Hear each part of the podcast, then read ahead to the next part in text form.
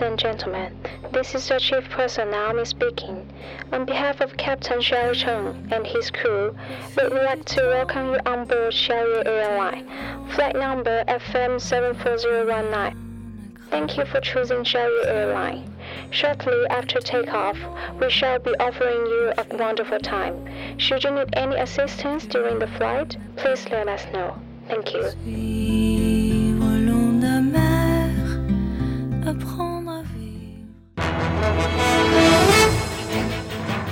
各位听众，晚上好，晚上好。今天是二零一六年一月十四号，星期四，农历的腊月初五。欢迎收听日节目。今天的节目主要内容有：两男假装北京人骂外地人；杨臣刚不声不响赚了好几亿；张艺谋、张伟平官司再起。男子连续捐精十六年，亲生孩子超过八百名。载满橘子大货车侧翻，村民哄抢。下面请听详细内容。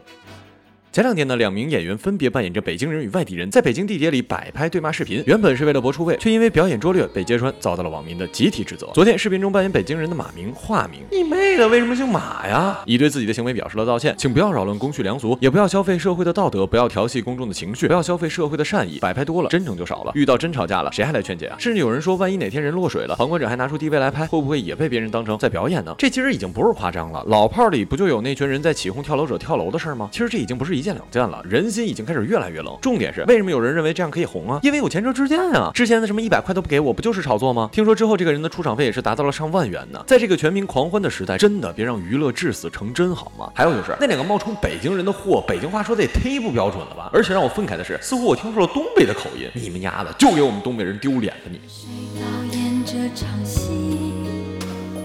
在这孤单角色里一首网络歌曲《老鼠爱大米》红遍了全国，也让演唱者杨成刚一夜爆红。十多年过去了，如今的杨成刚除了偶尔在微博上自黑引起一些关注之外，很少出现在人们的视野里。他成了落寞的过气歌手。但事实上，《老鼠爱大米》走红的时候，他为当时所在的公司挣了超过一点七亿元。当时他就已经在北京买车买房了。目前，杨成刚旗下有三家公司，其中二零一一年成立的北京陈刚天下文化传媒有限公司，主要业务是筹办演唱会、演出活动，包括杨成刚本人和其他艺人的演唱会。另外两家公司呢，则是做影视剧的策划以及互联网的金融。据说三个公司已经赚了好几个亿呢。人家这才叫门闷声发大财，最。好不过了，这么讲讲呢，他还真是网络歌曲红起来的鼻祖啊！当初一首歌一路火到春晚，也是互联网神话了。呃，但是外貌协会的我，最后还是要说一句，哥们儿，你长得跟王大治真的太像了。我爱你，爱着你，就像老鼠爱大米，不管有多少风雨，我都会依然陪着。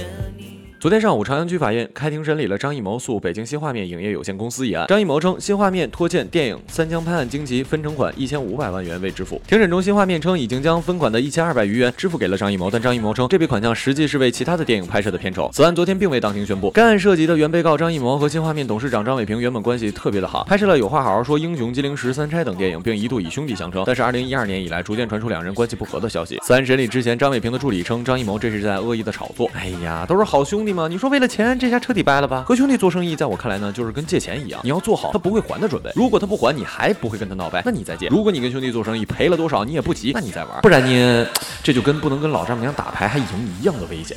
疯狂的迷恋我，我只是个传说。根据英国《每日邮报》一月十三号报道，四十一岁的英国商人称自己是英国最风流的捐精者。现在他有超过八百个孩子，甚至在国外的社交网站上售卖自己的精子，售价为五十英镑，折合人民币五百元一瓶，挺贵呀。现在他已经连续捐精了十六年，他已经是数百个孩子的父亲了，平均每周都会有他的孩子出生。大哥呀，我真的是给你跪了，你对自己的开发真是到了极致啊！真的是为您的孩子们担心啊！你这卖的全世界都是，太容易出现一对恋人相爱之后发现居然是亲兄妹了。从这点来看，你太万恶了。还有，顺便说上一句哈，上海还真有捐精的医院，补助有六千多呢。仅仅是科普，呃，别误会。我是不会去的。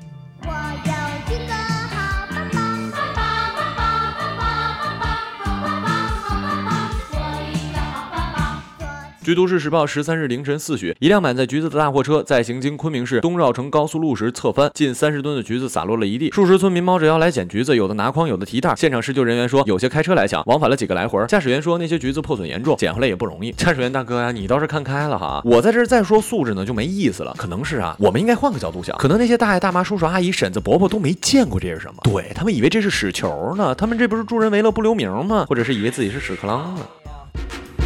死亡绝对不容易，肠胃不好就可以，我不同意，当场死亡也不值得恭喜，但会这样叫你的都是你。今日人物杨彩兰，今天上午一起利用社会广泛关注八幺二天津爆炸事故，在网上骗取网友打赏的诈骗案，在广西壮族自治区防城港市防城区人民法院公开审理。公诉机关指控，二零一五年八月十三号凌晨一时许，被告人杨彩兰在网上得知八幺二天津爆炸事故发生之后，通过手机登录其微博账号。凌晨三时许，杨彩兰又通过微博账号发了第二条虚假信息，称还没有联系上爸爸，其母亲已经过世。之后，杨彩兰了解到发长微博可以获得网友的打赏，便产生了发长微博骗取网友打赏的念头。当日二十二时许，杨彩兰在其微博发表了第三条虚假的。微博包括今天在医院见到了他最后一面，我和他说我会好好努力，明年考上好大学等内容。这条虚假信息的长微博发布之后，再次引起了网友的关注，并获得了三千七百三十九名微博网友共计三千八百五十六笔打赏，总金额九万六千五百七十六点四四元人民币。法庭上，公诉机关出示了相关证据，杨彩兰及辩护人进行了质控，辩控双方充分发表了意见，杨彩兰还做了最后的陈述，并当庭表示认罪和悔过，请求法庭从轻判处。法院宣布此案将择期宣判。好了，以上就是本期节目的全部内容，感谢各位的收听，我们下期节目再见，再见。